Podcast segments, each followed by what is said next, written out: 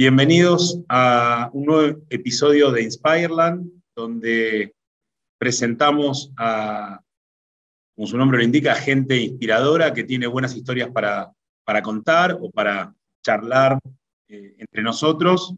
Y en este caso, no hace falta la presentación, eh, porque su cara ha estado por todos lados últimamente. Eh, es, es, un placer para mí charlar con Sergio Fogel, un amigo de, más de 20 años y como fui aprendiendo últimamente, un, emprendedor serial que además ha ayudado a decenas de otras empresas y emprendedores a, formarse y que, eh, bueno, es uno de los fundadores de Dilocal, una empresa de, pagos, eh, que todos saben que Dilocal ahora cotiza en bolsa, pero no todos saben lo que Dilocal hace, ¿no, Sergio? ¿Por, qué no, nos, no empezamos por contarnos un poco por ahí? Bueno, lo que nosotros hacemos es, eh, hola primero, eh, muchas gracias eh, por, invitarme. en Dilocal lo que hacemos es procesamos pagos transfronterizos o cross-border, como decimos en general. O sea, permitimos que un, sitio web internacional reciba pagos de clientes en mercados emergentes. Para entender un poco mejor lo que hacemos, está bueno empezar, a entender, empezar por entender el problema que resolvemos.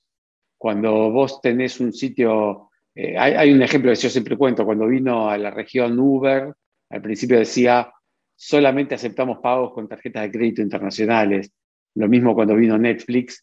Y la realidad es que la mayor parte de los, eh, de los argentinos, uruguayos, brasileros, habitantes de la India, no tienen tarjetas de crédito internacionales o tienen tarjetas que son diferentes de las que, de las que usan en Estados Unidos o Europa.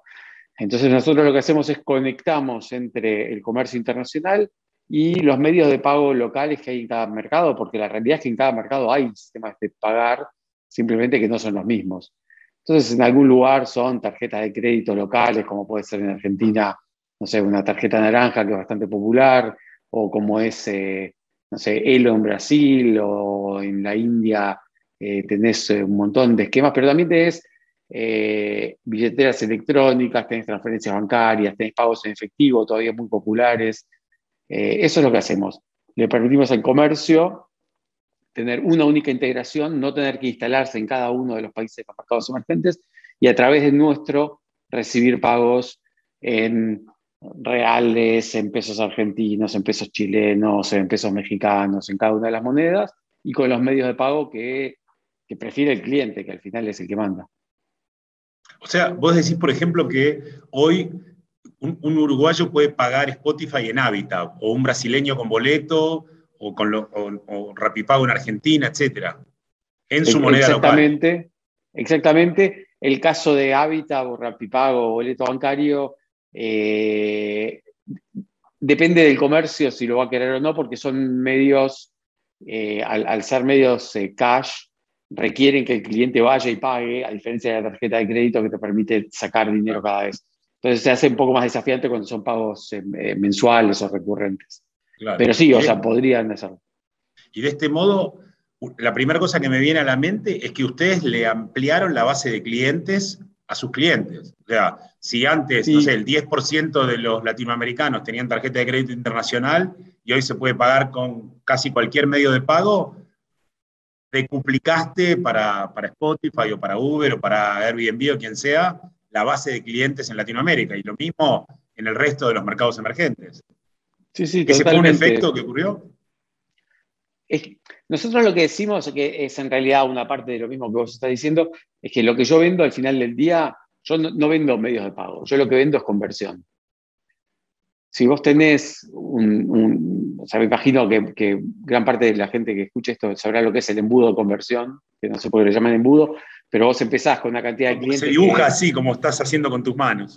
Sí, pero, pero es un embudo, es un colador más que un embudo, porque va cayendo por todos lados. Es un embudo con eh, agujeros, sí pero mm, eh, vos empezás con un montón de gente que visita, un, que ve un aviso determinado, un porcentaje determinado entra al sitio web, otro porcentaje agrega productos al carrito a compras, es un e-commerce.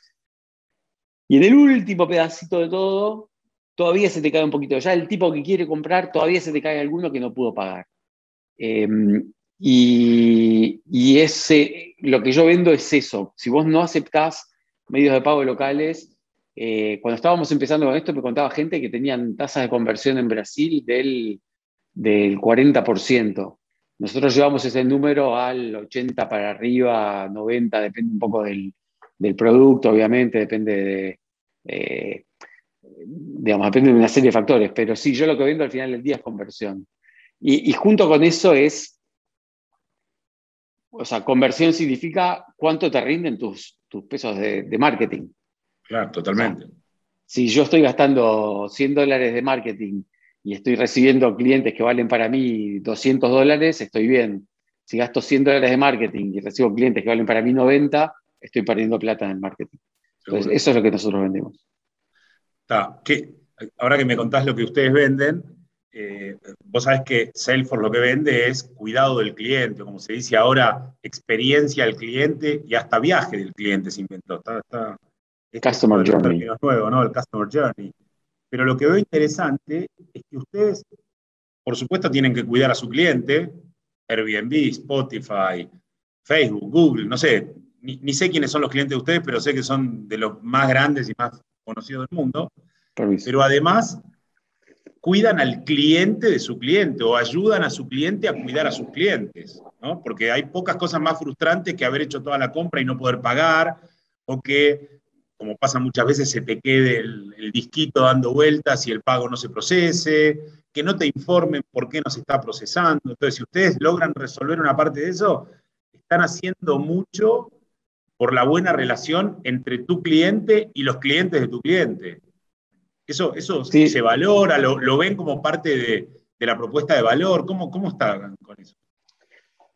Sí, sí, sí, sí, totalmente. Es parte de lo que hacemos. Incluso eh, depende mucho de la, empresa cuánto conoce a los clientes de sus mercados. Tenés algunas, algunas empresas que los conocen muy bien y otros que simplemente agarran y dicen, no, yo voy a agarro la página que tengo y la traduzco al portugués y bueno, y uso la misma página para Portugal, para Brasil y para, no sé, creo que, creo que Angola hablan portugués. Angola, Mozambique. Eh, y, no es así, porque tenés que, tenés que, o sea, muchas veces nos, nos terminan pidiendo, vienen nos dicen, mira, tengo buena conversión en Brasil y poca conversión en Portugal. Al revés, una campaña que mandaba bárbaro en Portugal la llevé a Brasil y nadie la usa. Y entonces, eh, ah, bueno, las costumbres son diferentes, el idioma es diferente. Un ejemplo que tuvimos que fue muy gracioso, que era, fue una, experiencia nuestra hace muchos años, que teníamos, eh, se caía mucha gente en Colombia. Eh, eh, o sea, del último paso se caía un montón de gente. Cuando empezamos a ver qué pasaba, el último paso decía pagar o cancelar. En Colombia cancelar es cancelar las facturas, pagar. Entonces la gente decía, ah, yo quiero cancelar, cliqueaba y se iba para atrás. Em, entonces son, es mucho de eso, muchos usos y costumbres, pero sí, o sea, nosotros hoy tenemos, mi cliente es, eh, no sé, es Amazon, mi cliente es Facebook, Nike, Uber. El consumidor es el cliente de mi cliente. Eh, yo tengo eh, oficinas en cada uno de los mercados donde operamos. O sea, tengo oficinas en Perú, en Bangladesh, en eh, Tailandia, que son los lugares donde están los consumidores, además de América Latina y demás, y tengo oficinas comerciales que son las que atienden a los clientes. O sea, necesito estar cerca del, consumidor, porque cuando algo se rechaza, no es lo mismo si se rechaza una transacción por, eh, como vos decías, es muy frustrante. Hay casos donde puedo hacer algo y otros donde no si se equilibró la transacción porque no hay suficientes fondos, no puedo hacer mucho. Si la transacción se declinó porque es una regla antifraude, hay cosas que puedo hacer. O sea, puedo convencer al banco emisor que esa transacción sí es buena. Eh, y si es rechazado por falta de fondos, también hay cosas que puedo hacer. Puedo ir y decirle al cliente, no tienes suficientes fondos, ¿por qué no usas un medio de pago alternativo? No tienes otra tarjeta, no quieres ir a la mitad a pagar. Em, pero sí, o sea, al final del día estamos ayudando a nuestros clientes a atender a sus clientes, es, la esencia de lo que hacemos. Y, eso tiene mucho que ver con esta experiencia o este, este journey de que hablábamos antes, porque no es lo mismo para el cliente haber perdido la, eh, no, no, haber podido comprar. Distinto es el cliente que abandona el carrito porque no quiso, digamos. Ahí hay que ver cómo hacemos para convertirlo, pero hay clientes que sí quisieron y no pudieron. Y aunque no hayan podido, que vos les comuniques, que ya les digas transparentemente, mirá, lo que pasó es esto, estas son tus alternativas, o podemos hacer así, o podemos hacer así, es mucho mejor que no decirles nada y dejarlos tirados. Sobre todo, y pienso, no tanto para D-Local, para el cliente de D-Local. Sí, sí, sí. De nuevo, es lo que hablábamos antes. Es una cuestión de, conversión y una cuestión de, eh, de, experiencia del usuario. Eh, la conversión, o sea, eh, conversión y frustración, si se quiere, las, dos cosas. ¿no? Una es que, es que logre completar y cuando no completa el proceso, que por lo menos entienda por qué y qué podría ser diferente. Y los clientes les piden a ustedes, les ponen pautas de cuidarme a mi cliente de determinada manera, o, por decirlo de otro modo, esto de la, comunicación y la transparencia. Cuando me llega el resumen de la tarjeta de crédito, veo muchos pagos electrónicos que hice durante el mes, algunos no sé ni qué eran. Y otros tengo muy claramente indicado lo que eran. ¿Eso eh, tiene que ver con esto que veníamos hablando o es con, tiene parte de otras dificultades técnicas o, eh, es todo un mundo que me estás abriendo ahí. Eh, el, descriptor que te aparece en la tarjeta de crédito, eh, o sea, la transacción tiene una línea que se, llama el descriptor. En algunos, algunos medios de pago te permiten lo que se llama soft descriptor.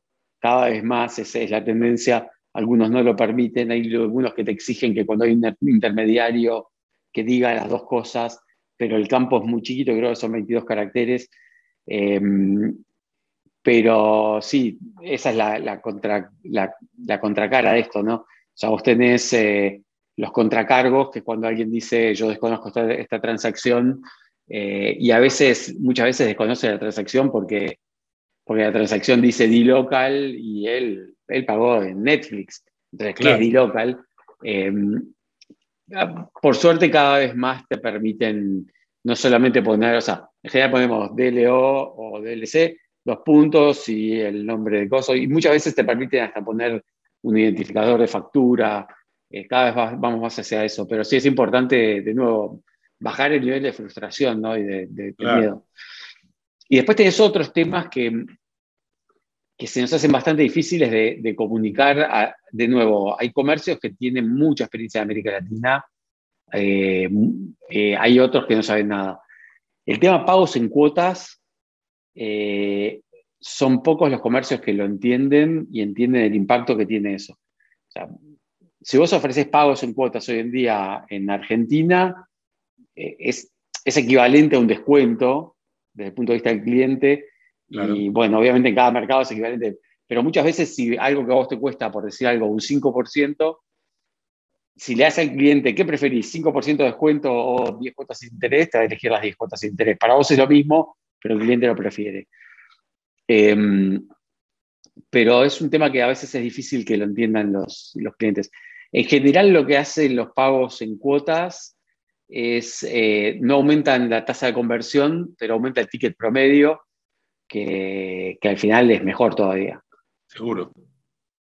Está. Eh, eh, es, es súper interesante cuánto, la mayoría de las empresas, hay empresas que no, digamos, ¿no? Por decirte algo, un fabricante de productos de consumo masivo no le vende directo a sus clientes, le vende al supermercado o a la cadena de distribución, pero tiene una, está acostumbrado a tener algún tipo de diálogo con el consumidor final de sus productos.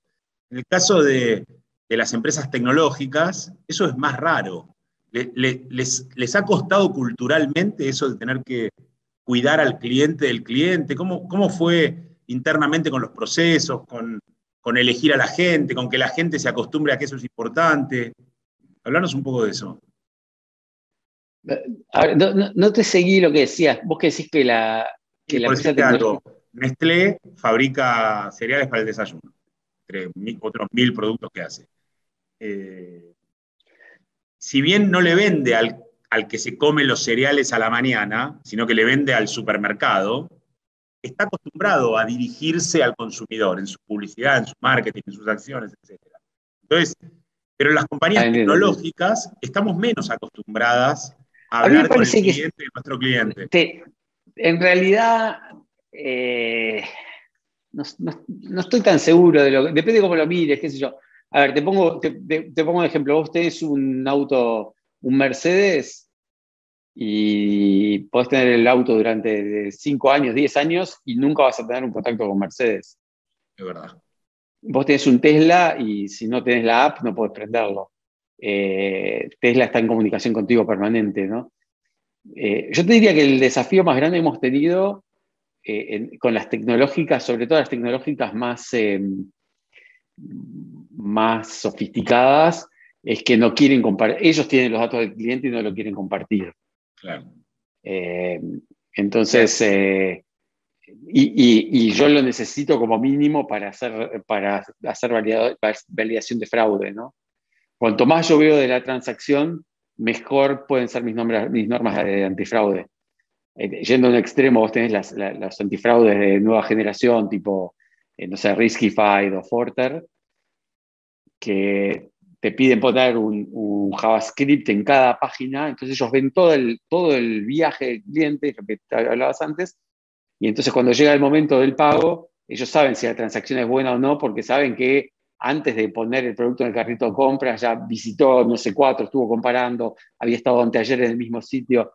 Em, cuando vos lo único que ves es la dirección IP tanto, va a ser una tarjeta, este es el nombre de tarjeta bien, este es el número de tarjeta, no tenés datos para hacer una buena gestión antifraude. Las compañías más sofisticadas tienden a no querer eh, que nadie más vea todo ese viaje. Eh, ¿Y, cómo enfrentan ese desafío de poder decirle a, tu cliente, mira, si me compartís parte de esto, yo te ayudo a cuidarlo? o, hay tal nivel de, llamémoslo, de autosuficiencia que dicen, nadie lo va a cuidar mejor que yo? Eh, sí, o a veces, a, veces, eh, los, a veces los clientes muy grandes te dicen, apaga todo lo que es eh, filtros antifraude, pasa todo, yo me hago responsable de todo porque yo conozco a mi cliente mejor, porque sé todo el viaje y sé que hace cuánto tiempo es cliente mío y cuántas veces mando, no sé, qué sé yo, cuando yo compro en Amazon, ellos ya saben que una dirección es nueva o una dirección es vieja, cuándo fue que se agregó.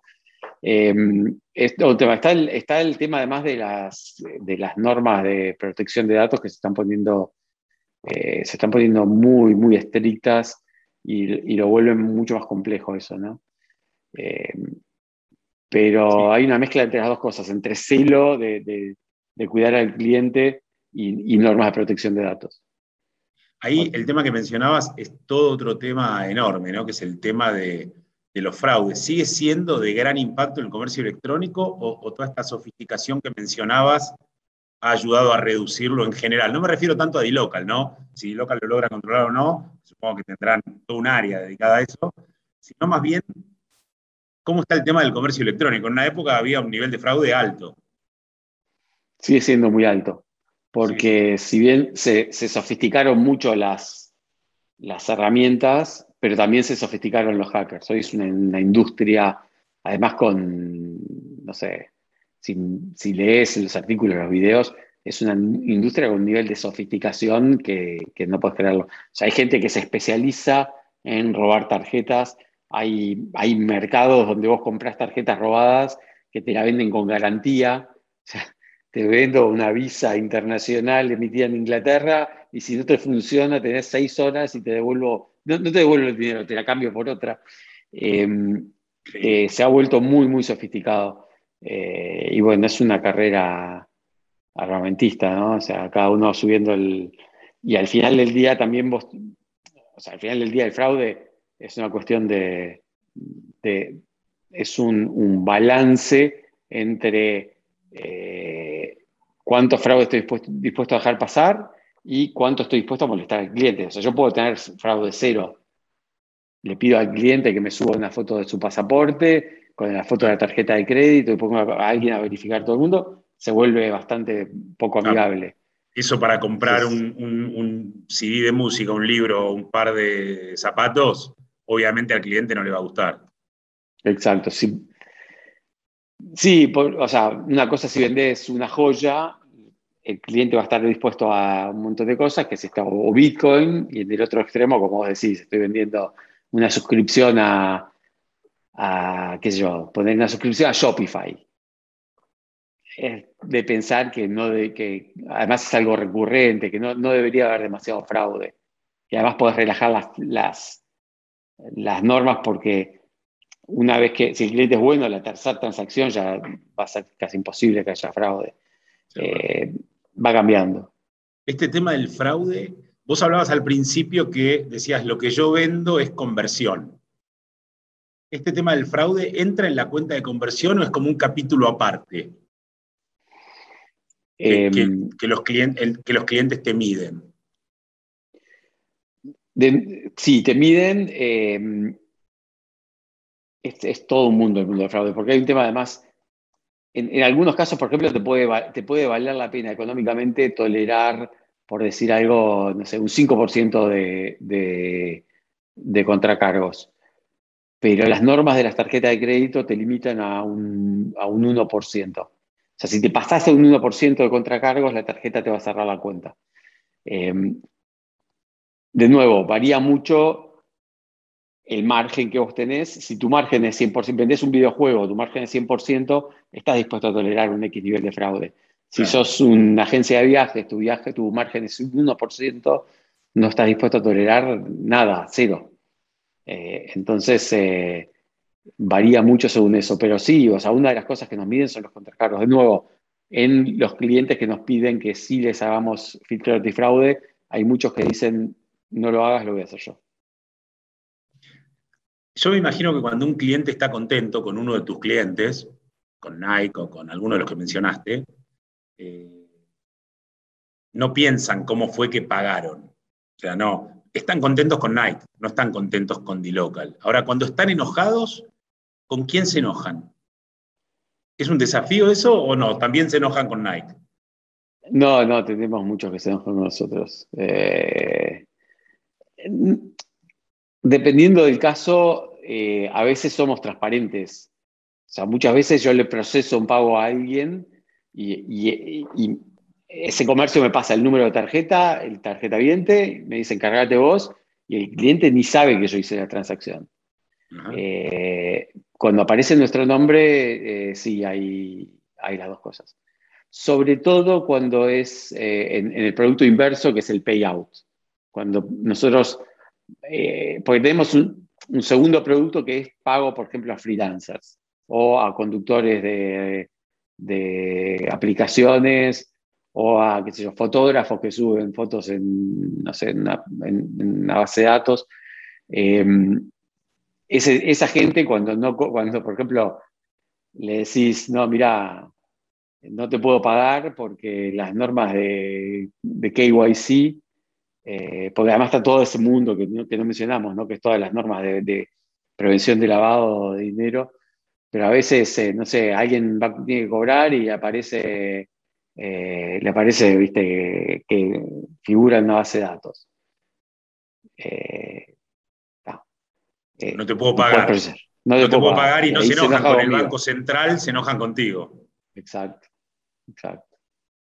¿Y, cómo, cómo lidias con eso? ¿Ustedes llevan una base de datos o, algún sistema de, esto que hablamos, ¿no? Del cliente de tu cliente, porque en ese caso, no sé, suponete una, mencionaste, freelancers que dan servicio a X empresa. Tu cliente en realidad es la X empresa, que a través tuyo le paga a los freelancers, pero el que se te enoja si no puede cobrar es el freelancer. ¿Vos llevas algún seguimiento? ¿Trabajás con ese cliente del cliente? ¿Tienen información? ¿Hacen inteligencia o están ahí todavía medio supeditados a, bueno, ojalá que no se nos enoje mucho? No, a ver, tenemos, de nuevo, estamos limitados en lo que podemos hacer eh, y tenemos información parcial, porque, de nuevo, qué sé yo, el que compró en Amazon, yo no veo lo que hubo en el carrito, yo lo único que veo es la, transacción. O sea, sí tenemos un sistema de atención al cliente, se levantan eh, tickets, eh, se verifican los temas. Eh, en general, tenemos que trabajar junto con el junto con el cliente. En general tenemos que, o sea, nos llega, por ejemplo, un, reclamo, un contracargo, un reclamo del cliente por algún, no sé, un cargo que no sabe de qué es, en general trabajamos junto con, el, con la empresa. Ok, y me imagino que es un desafío grande porque ¿no? Ya, hablamos de muchas cosas, que a la empresa no le gusta mucho compartirte sus clientes, que, eh, el, que no, no, tenés información completa de la transacción, que hay reguladores que intervienen y te dicen esto podés, esto no podés, que hay eh, privacidad de los datos, etc. Me imagino que será un lindo dolor de cabeza cómo podés hacer que todo eso termine en, un, en una experiencia amable para el cliente, ¿no? ¿Cómo, cómo, viene ocurriendo y qué, y qué medidas toman para que eso fluya bien? Mira, a ver, la realidad es que eh, no, te, no te sé decir con exactitud porque acordate que yo no estoy en la, en la operativa de la empresa, ¿no? o sea, yo soy, soy director y no, no estoy ahí en la, en la trinchera. Pero son, son cosas que se están trabajando. hay un equipo de. Llegan al directorio, cuando vos tenés una reunión de directorio, una vez al mes o no sé con qué frecuencia, eh, ¿son temas que llegan o no está dentro de las preocupaciones este cuidado del cliente del cliente? No, la realidad es que no, está. En, el último tiempo, bueno, en el último tiempo estuvimos bastante ocupados, como sabrás, con IPO, eh, anuncios y demás cosas. Eh, pero no, últimamente, o sea, las cosas que te estoy diciendo tienen, eh, tienen un tiempo, ¿no? De cuando yo sí estaba involucrado. Ok, ok. Y, ah, interesante, porque hoy todas las empresas están con el cliente en, en, la cabeza, ¿no? Y cuando vos pensás en tu cliente, o cuando tú, tus ejecutivos, el CEO de la empresa o la gente que les reporta al directorio, algo les quita el sueño. ¿Es el cliente? Es decir, el comercio, el, sitio de e-commerce, la, empresa cliente de ustedes, o es el cliente del cliente? ¿Qué les quita más el sueño? ¿A nosotros? Sí. Y en realidad es el, o sea, seguir creciendo dentro del cliente y seguir eh, ampliando. O sea, acuérdate que nosotros o sea, al final del día lo que nos importa es el volumen. Seguro. Eh, nosotros, si haces una matriz, tenemos eh, o sea, empresas, clientes nuestros, geografías, y esa matriz, en cada una de, esos, de, esas combinaciones, no está toda pintada de negro esa, esa. Al, contrario, te diría que. Y una tercera dimensión que son los medios de pago, ¿no? O sea, vos puedes tener un cliente que opera en alguno de tus países con alguno de los medios de pago que tenés en ese país. Te faltan muchas otras cosas por llenar. Sí, en, general, eh, sí, es verdad lo que decís, pero uno de los esfuerzos y uno de los caminos que tenemos nosotros de crecimiento es convencer al cliente que está trabajando conmigo en, no sé, muchas veces nos pasa que hay un cliente que lo venimos persiguiendo para que procese con nosotros en Brasil y lo termino agarrando porque tiene un problema en Nigeria entonces, cuando yo le proceso en Nigeria, el paso siguiente es, claro, en Nigeria vamos a Brasil, ¿viste? Eh, o vamos a, qué sé yo, no sé, a México. Eh, entonces, ese, es un esfuerzo bastante grande, o sea, ampliar el, pedazo del negocio del cliente que yo me llevo.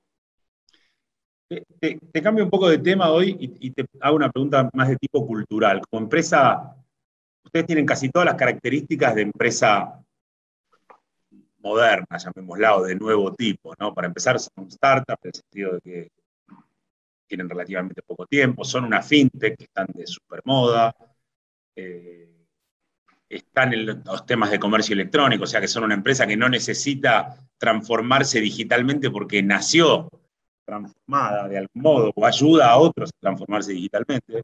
Es una empresa bien de nuevo tipo la cultura interna de una empresa en estos casos, ¿cuáles son los temas que dominan?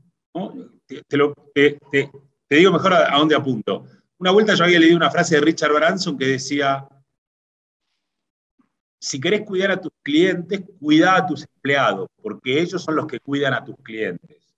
Hay, hay, hay una cultura de cuidado del cliente, hay más una cultura de formar equipo, que después el equipo se va a encargar de cuidar al cliente. Hay una cultura más individualista.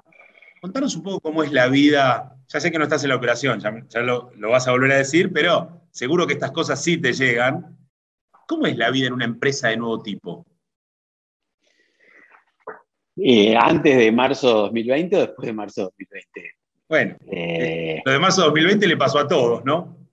Sí, eh, nos fue más fácil adaptarnos, o sea, en realidad no, hubo que hacer nada, simplemente todo el mundo ya tenía su laptop, todo el mundo ya estaba todo distribuido. Lo único que hubo que hacer es eh, repartir los, eh, los tokens que estaban, de, los, tokens bancarios, estaban en una caja fuerte en la oficina, hubo que repartirlos, el resto no había mayor problema. Eh, o sea, ya teníamos VPN, ya teníamos todo ese tipo de cosas se hace mucho más difícil mantener la cultura cuando tenés eh, a los empleados, no sé, ¿viste? Uno, uno decidió irse, varios decidieron ir a Barcelona y trabajar tres, cuatro meses de Barcelona, otro, otro de México, otro de Miami. O sea, tenés gente desperdigada por, por todos lados y se hace difícil mantener la cultura. Van a empezar a mudar a París ahora. ¿Cómo? Si lo hicieron por Messi, se te van a empezar a mudar a París. Sí, también. Eh, ¿Qué te iba a decir? Y entonces ese, eh, eso fue un desafío. El otro desafío es que hoy en día, vos me preguntabas de la cultura, eh, dos tercios de los empleados de la compañía empezaron a trabajar después de la pandemia. entonces, es muy, eh, es muy difícil mantener la cultura cuando, cuando la gente no, no tiene instancias de conectarse, donde no tenés de quién aprender, cómo, cómo observarlo. Y ahí está, ya entra todo el tema de, recursos humanos que, es muy desafiante en pandemia. Em, pero estoy de acuerdo con lo que vos decías, es, distinto, o sea, si los, si los empleados están contentos, van a atender bien a los clientes. Es diferente cuando estás hablando. Richard no lo decía yo. yo. yo. lo leí nomás y lo repito. Yo ya lo había leído en algo, de, creo que era Harvard Business Review, ¿no? Obviamente es diferente si, si es un, no sé, un supermercado. A mí siempre me fascinó, en Uruguay hay un, supermercado que lo ven conocer que se llama Tienda Inglesa, famoso por la excelente atención al cliente que tiene. Sí.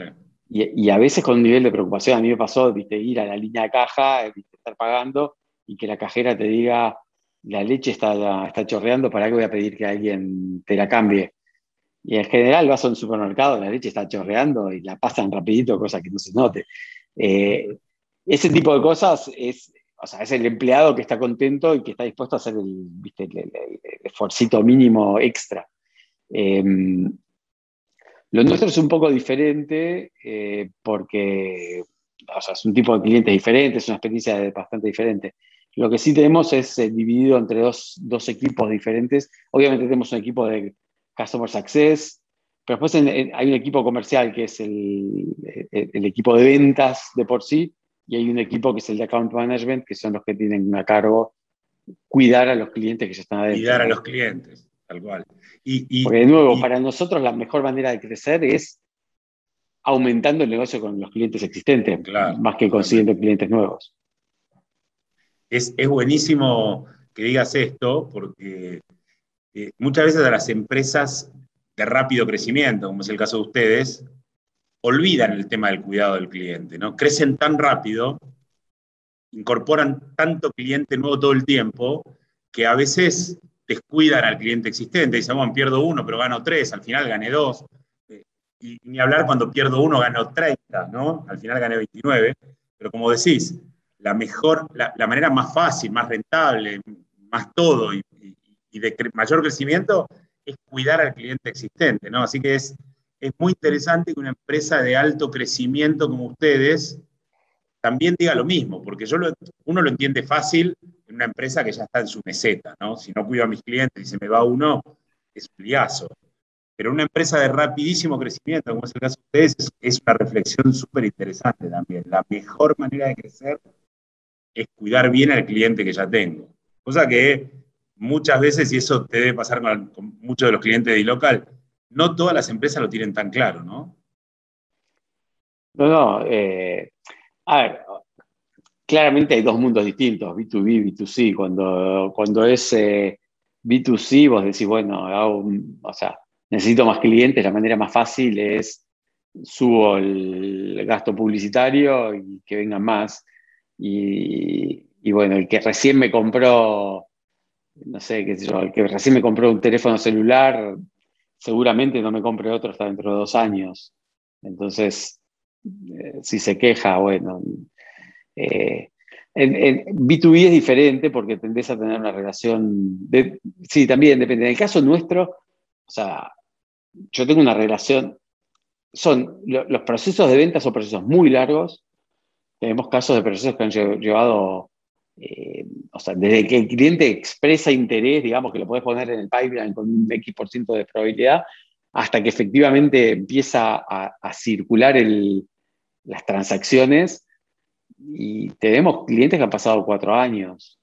Eh, y, bueno, entonces eso lo tenés que cuidar muy bien. Normalmente no se van, pero si están enojados contigo, digamos, vas a sufrir. Y la manera más grande y más rápida que tenemos es, viste, para, para vender más, es convencer a alguien que está trabajando conmigo en Brasil, que me abra en Colombia, convencer al que está en México que, me, que vaya a África. es mucho de eso.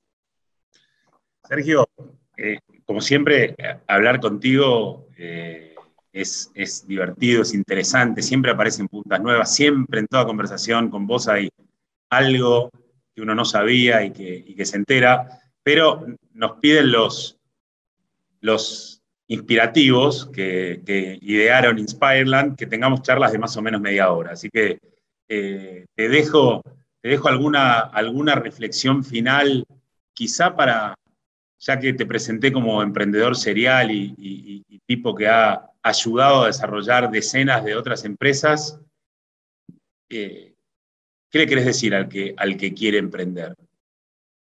O si no querés decir, decíselo igual, porque están queriendo que se los digas. A ver, eh, la realidad es que no hubo en la historia mejor momento que hoy para emprender. Eh, tradicionalmente no había capital de riesgo disponible, eh, en, la región por lo menos, o había muy poquito, hoy hay dinero. estamos en el medio de un, cambio que no terminamos de entender. O sea, vos y yo vivimos varios cambios que, impulsados por la tecnología. Uno fue el cambio del, bueno, las, computadoras, después vinieron las PC, después vino Internet, después vinieron los, los smartphones y ahora tenemos un cambio tecnológico enorme que no tiene ninguna tecnología específica atrás, ¿no? que surgió, ¿viste? No sé, los Google Glasses y de golpe, pero se aceleró el cambio de una manera brutal y, y yo creo que todas las compañías están amenazadas. El otro día vi un proyecto que me pareció alucinante que pone en riesgo la pizzería de la esquina, porque hoy la pizzería de la esquina, si no se adapta a vender por pedido ya, Rappi y, las demás aplicaciones, tiene un problema.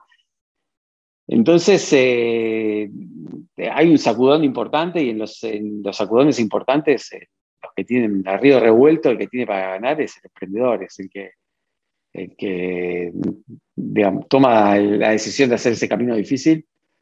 No siempre funciona, y cuando no funciona puede ser bastante doloroso, pero de nuevo, no hubo mejor momento en la historia para emprender que ahora. Muy, linda esa, esa, reflexión y muy interesante, ¿no? Porque uno a veces piensa, bueno, yo soy tan chiquito que no se van a dar cuenta que estoy acá, yo voy a seguir vendiendo. Y muchas veces, aunque seas chiquito, como la pizzería de la esquina, los cambios tecnológicos o los cambios de paradigma te amenazan a vos también, igual que al grandote que todos, que todos vemos. Así que Súper interesante. Como dice, Álvaro Moré, a todos nos va a llegar nuestro Uber, ¿no? Sí, exactamente, exactamente. Hablábamos, hablábamos, ahora digo, hablábamos el otro día con Álvaro y no sé cuándo salga Inspireland, si esta charla va a salir primero o va a salir después, pero tuvimos la oportunidad de, conversar con Álvaro también y, y, sí, hace esas reflexiones bien interesantes sobre las olas del cambio y el impacto que tiene. Sergio, muchísimas gracias por este, por este rato como siempre, como siempre inspirador. Me sigue inspirando a mí, que te conozco hace 25 años. Me imagino a la gente que te, te empezó a escuchar últimamente eh, y que debe estar, debe estar fascinada con todo lo que tiene para aprender. Muchas gracias. Gracias a vos.